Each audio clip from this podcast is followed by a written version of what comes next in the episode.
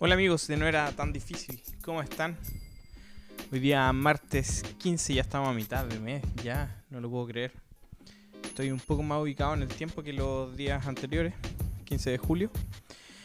Em, y, y volvemos esta semana con lo prometido de la semana anterior. Vamos a hablar del Salmo 68 y el uso que le da a Pablo. Eh, hay un montón de cosas eh, interesantes ahí, principalmente cómo usa el, el, Salmo. Y nos vamos a enfocar en eso hoy día y el jueves nos vamos a enfocar en, en los dones. Vamos a hablar de, de los cinco ministerios eh, que aparecen ahí en, en, la carta y vamos a tratar de, de definirlos.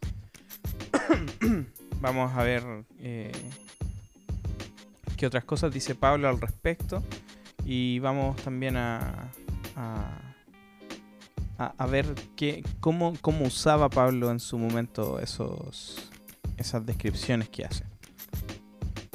Eh, así que hoy día nos vamos a meter en el Salmo 68, un par de salmos más también que, que también están relacionados a cómo Pablo usa eh, otros salmos en romanos. Así que vayamos, vayamos desde ya. Sin antes eh, avisar que tenemos a nuestros amigos de Siervo Fiel Ministerios, siervofiel.org eh, en su página web, donde pueden buscar todo tipo de, de servicios digitales web para iglesias, páginas web, eh, marketing digital, etc. Así que coticen con ellos para que puedan tener acceso también a sus a, a, los beneficios que, trae el estar con ellos. Vamos a leer eh, Efesios 4 y el 7 como que marca un pivote en, en este capítulo porque viene hablando de la unidad pero ahora empieza a hablar de cómo esta unidad es distinta. Esta unidad no está basada en la uniformidad, sino que Dios dice que da dones. Cristo ha repartido los dones. el versículo 7 del capítulo 4 dice, pero cada uno de nosotros se nos ha dado gracia en la medida que Cristo ha repartido los dones. Por esto dice, cuando ascendió a lo alto se llevó consigo a los cautivos y dio dones a los hombres. Y los que tienen la NBI van a darse cuenta que hay un pie de página que te, que te deriva al Salmo 68. Y, y es interesante ver porque yo nunca me yo siempre entendí que Dios nos daba dones, pero nunca me cuestioné por qué Dios da dones.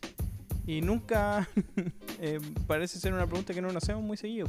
¿Por, qué Dios da dones a, su iglesia? ¿Por qué? ¿Para qué? Y el para qué lo, lo vimos un poco en el capítulo anterior, pero el por qué es una respuesta que de repente dejamos un poco de lado. Y y hoy día vamos a tratar de, ver este por qué. Y es bien interesante la razón que da que da Pablo, pero hay que darse una vuelta más o menos larga. Eh, probablemente los judíos del primer siglo lo hubiesen entendido al tiro, pero nosotros, una, dejamos pasar muchas citas del Antiguo Testamento y otras que no, no, revisamos generalmente el contexto general. Vamos a la, a la cita. Cuando la revisamos vamos al, al versículo. Por ejemplo, aquí en, en el versículo 8, cuando da el, el, texto que está citando y te da el pie de página la NBI, te lleva al Salmo 68, 18 solamente.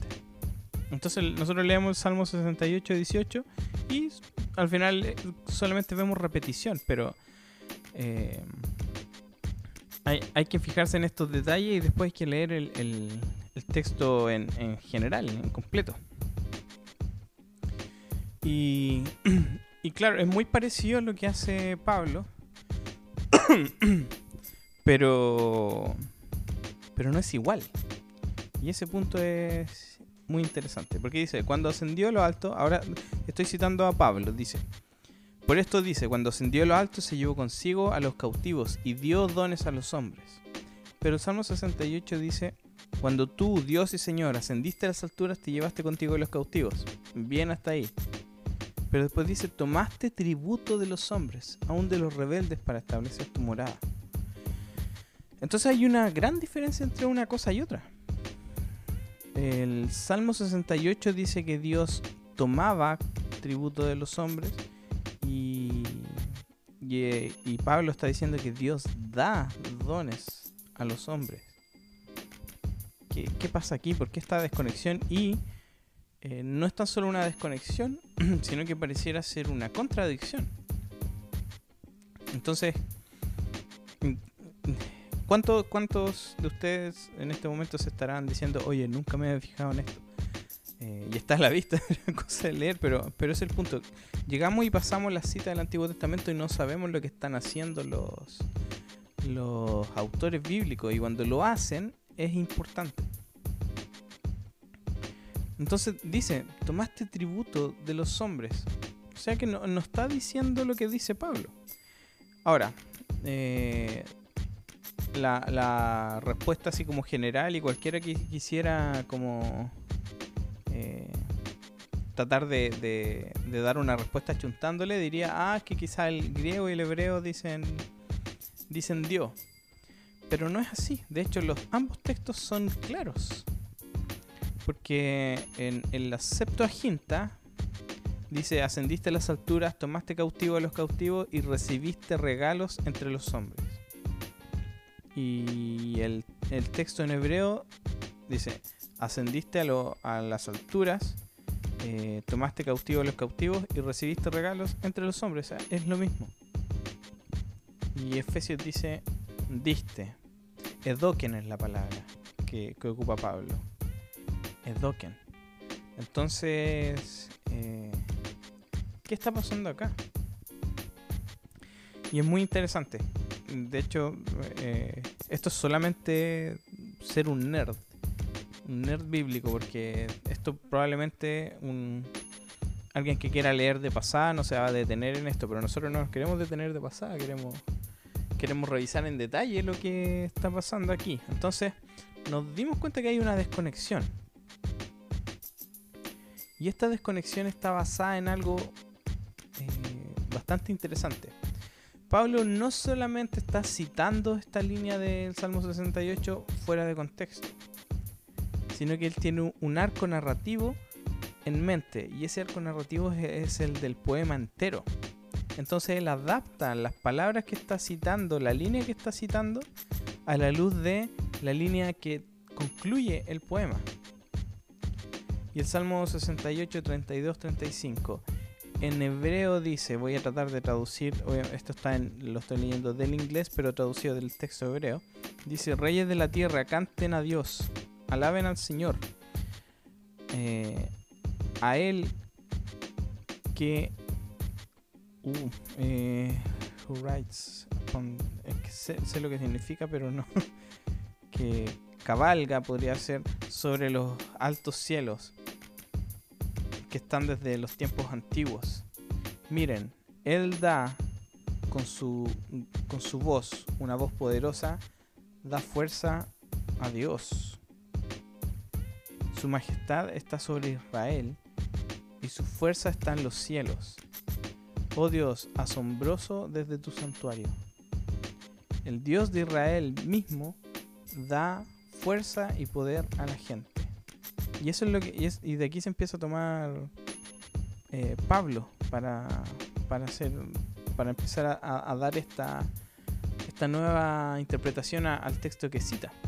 Entonces se dan cuenta aquí en el texto hebreo dice. Dios de Israel mismo da fuerza y poder a la gente. La NBI termina diciendo. En tu santuario, oh Dios, eres imponente. El Dios de Israel da poder y fuerza a su pueblo. Y la Septuaginta, que es la traducción del hebreo al griego, dice: Reyes de la tierra, canten a Dios, alaben al Señor, canten al Señor que cabalga en los cielos de los cielos, hacia el este. Eh, miren, Él da su voz, una voz de poder. Den gloria a Dios. Sobre Israel está su majestad, y su poder está en las nubes.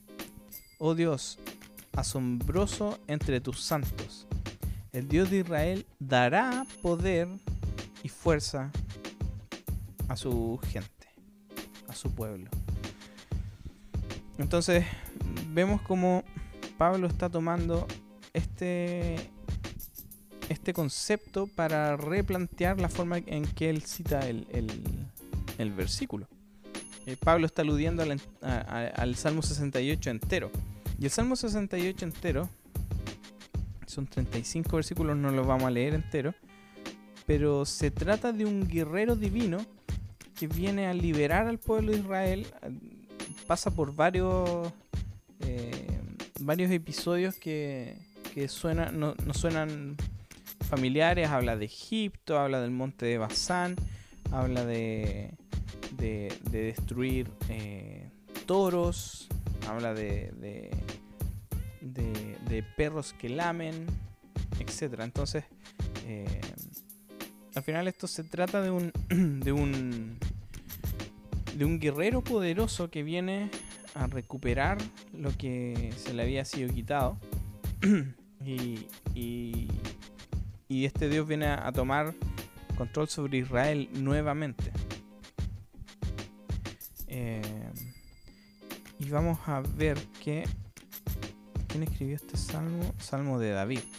Entonces, eh, aquí David está diciendo que todo aquel que se venga a enfrentar al pueblo de Israel eh, será derrotado. Y, ocupa este lenguaje de recuperar basándose en la historia que, cita eh, insistentemente acerca de, Egipto. este guerrero divino batalla con sus enemigos eh, guía al, al, pobre, al esclavo, a la liberación y a la libertad y lo, lo hace como su verdadero como su verdadero padre. Eh, de hecho, el versículo 5 dice, Padre de los huérfanos y defensor de las viudas es Dios en su santa morada. Dios, de hogar, Dios da un hogar a los desamparados y libertad a los cautivos. Entonces, vemos como Dios empieza a mostrar como el verdadero padre de este pueblo esta liberación está explícitamente conectada al éxodo y a la, migración por el desierto. Y después de esa victoria sobre Egipto, eh, la llegada del guerrero divino al monte Sinaí, que eso está en el, versículo 15 al 19, eh, que habla del monte del Señor, dice, del Sinaí vino, eh, vino en ellos el Señor para entrar en su, santuario. O sea, está citando la historia del, desierto. eh, Yahvé escoge el monte Sinaí y, la elección de este monte es representada como, eh, como declarándole la guerra al monte Bashan, el monte Basán también, lo leen en, español, en el norte de Canaán que está asociado con, los poderes espirituales malignos. Y aquí debería empezar a nosotros a, encender nuestras alarmas de, intertextualidad y de conexión. Em, en el 15 dice montañas de Bazán, montes imponentes, montañas de Bazán, montañas escarpadas. ¿Por qué montañas escarpadas miran con envidia al monte a donde Dios le place residir, donde el Señor habitará por siempre? Y en el monte de Bazán está asociado a la rebelión que pasó en Génesis 6. Entonces tiene, tiene este componente de, rebelión espiritual incluido aquí. Los enemigos de Yahvé son llamados animales salvajes y que Yahvé tiene que, que, retar, tiene que eh, ocupa una palabra en específico que no la encuentro, tiene que reprender. Tiene que reprender a estos animales, tomando, tomando también la esta, esta, esta forma típica de, representar a los enemigos de Dios como bestias.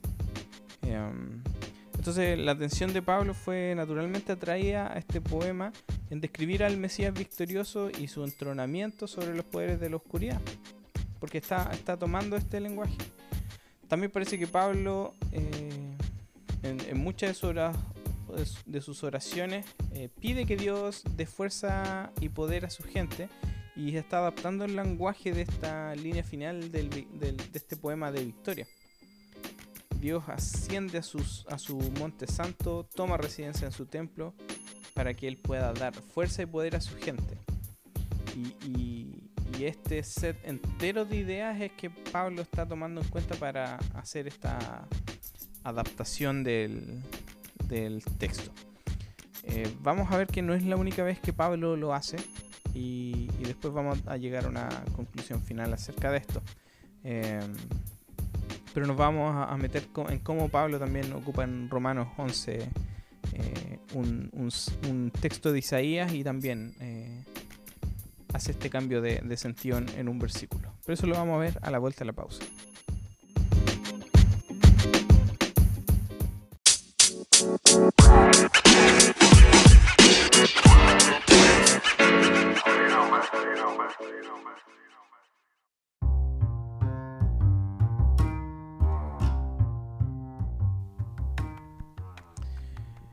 En Romanos, Pablo cita un, poema de, del, del profeta Isaías y, lo hace de forma similar a, lo que hace con el Salmo 68. Eh, en Romanos 11, el 26 y 27, vamos a encontrar esta, esta cita eh, y, los que tienen la NBI van a ver que los va a llevar a Isaías 59, versículos 20 y 21, si no me equivoco. Eh, y, vamos a ver que, también hay un, hay un cambio de, de, uso del texto en base a la interpretación completa, pero no ahora no de este salmo, sino que de otros salmos. Entonces, leamos Romanos 11. Dice, de esta manera todo Israel será salvo, como está escrito, el Redentor vendrá de Sión y apartará de Jacob la impiedad, y este será mi pacto con ellos cuando perdone sus pecados. Entonces fíjese, el Redentor vendrá de Sión y apartará de Jacob la impiedad. Pero Salmo 59, perdón, Isaías 59 dice, el Redentor vendrá a Sión entonces se dan cuenta cómo, cómo cambia el sentido. Eh, Isaías 59 dice, el Redentor vendrá a Sion, vendrá a todos los de Jacob que se arrepientan de su rebeldía, afirma el Señor.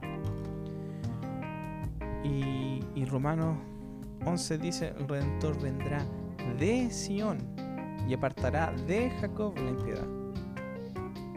Entonces, ¿qué, qué está pasando aquí? eh,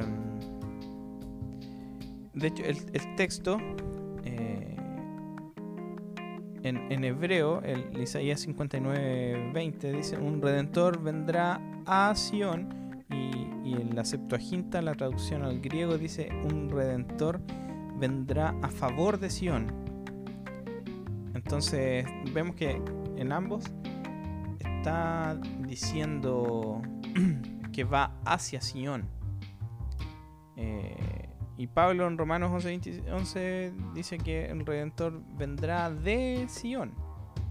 Entonces Pablo lo que está haciendo está leyendo eh, Isaías 59, 20 a la luz de otras restauraciones de Sion, a otros textos que hablan acerca de esta restauración de Sion, que dicen que la salvación mesiánica de Dios vendrá desde Sion y saldrá de Sion a otras naciones. Y vamos a leer esto en el Salmo 14. Salmo 14, 7 dice, Quiera Dios que de Sión venga la salvación de Israel. Cuando el Señor restaura su pueblo, Jacob se regocijará, Israel se alegrará. Entonces vemos aquí, quiera Dios que de Sión venga la salvación de Israel. De Sión va a venir la salvación, cuando el Señor restaure a su pueblo. Entonces vemos que en este texto la salvación viene desde, desde Sión mismo en el Salmo eh, 53.6 dice, me pasé, busqué el 7, Salmo 53.6, quiera Dios que de Sion venga la salvación para Israel, cuando Dios restaure su pueblo, se regocijará. Jacob, se alegrará. Todo Israel, es prácticamente lo mismo.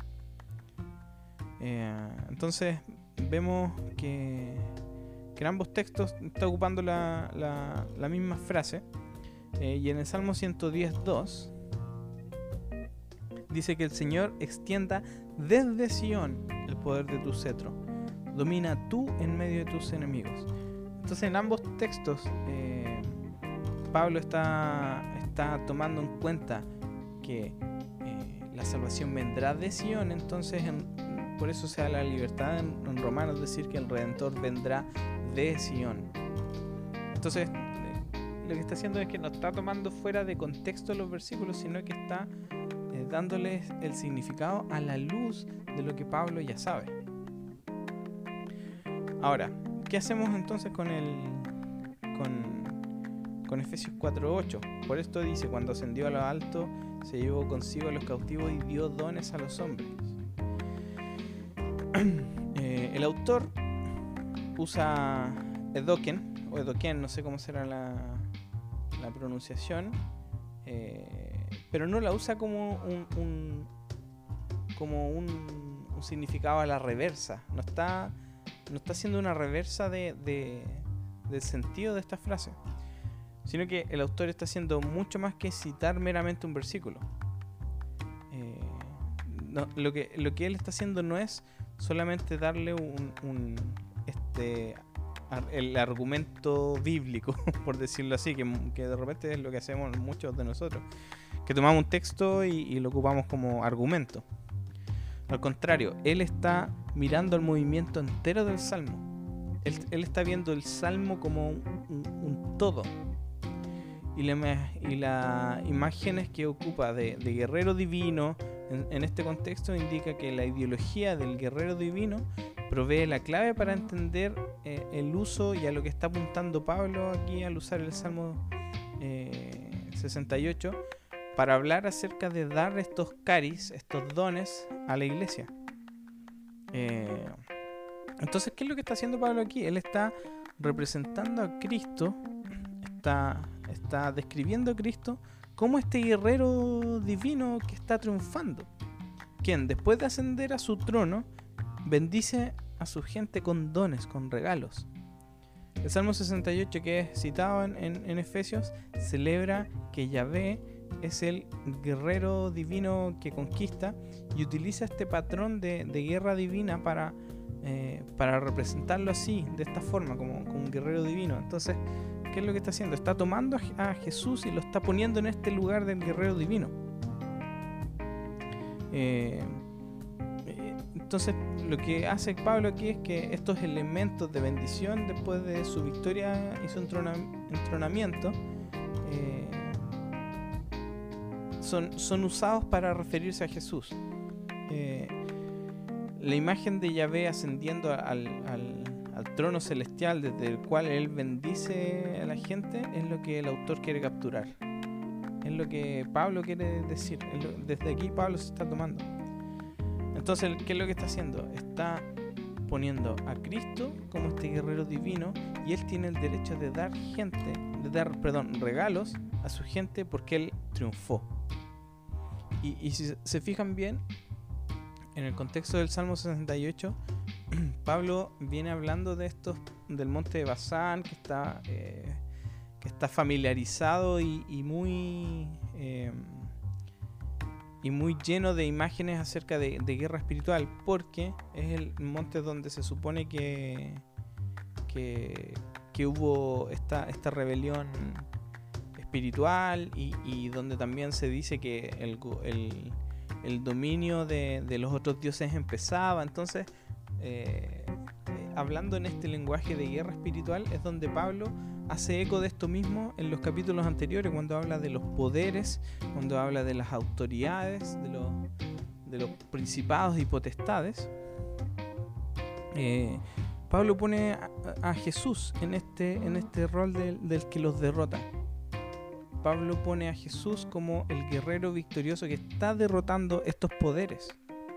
Y, pone a Cristo como el que está derrotando esta rebelión espiritual.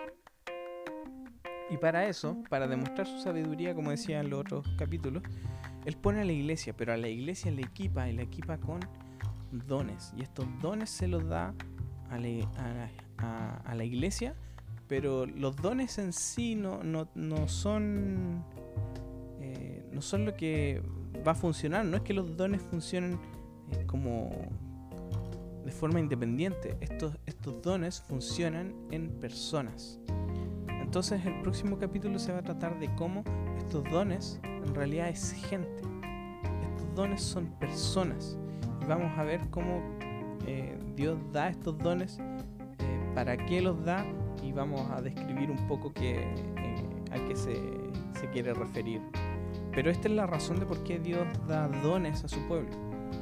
Porque estamos en medio de esta batalla y Él quiere que la iglesia demuestre su sabiduría eh, por medio de su despliegue y este despliegue eh, es potenciado por la acción del Espíritu Santo y estos dones que Él nos da.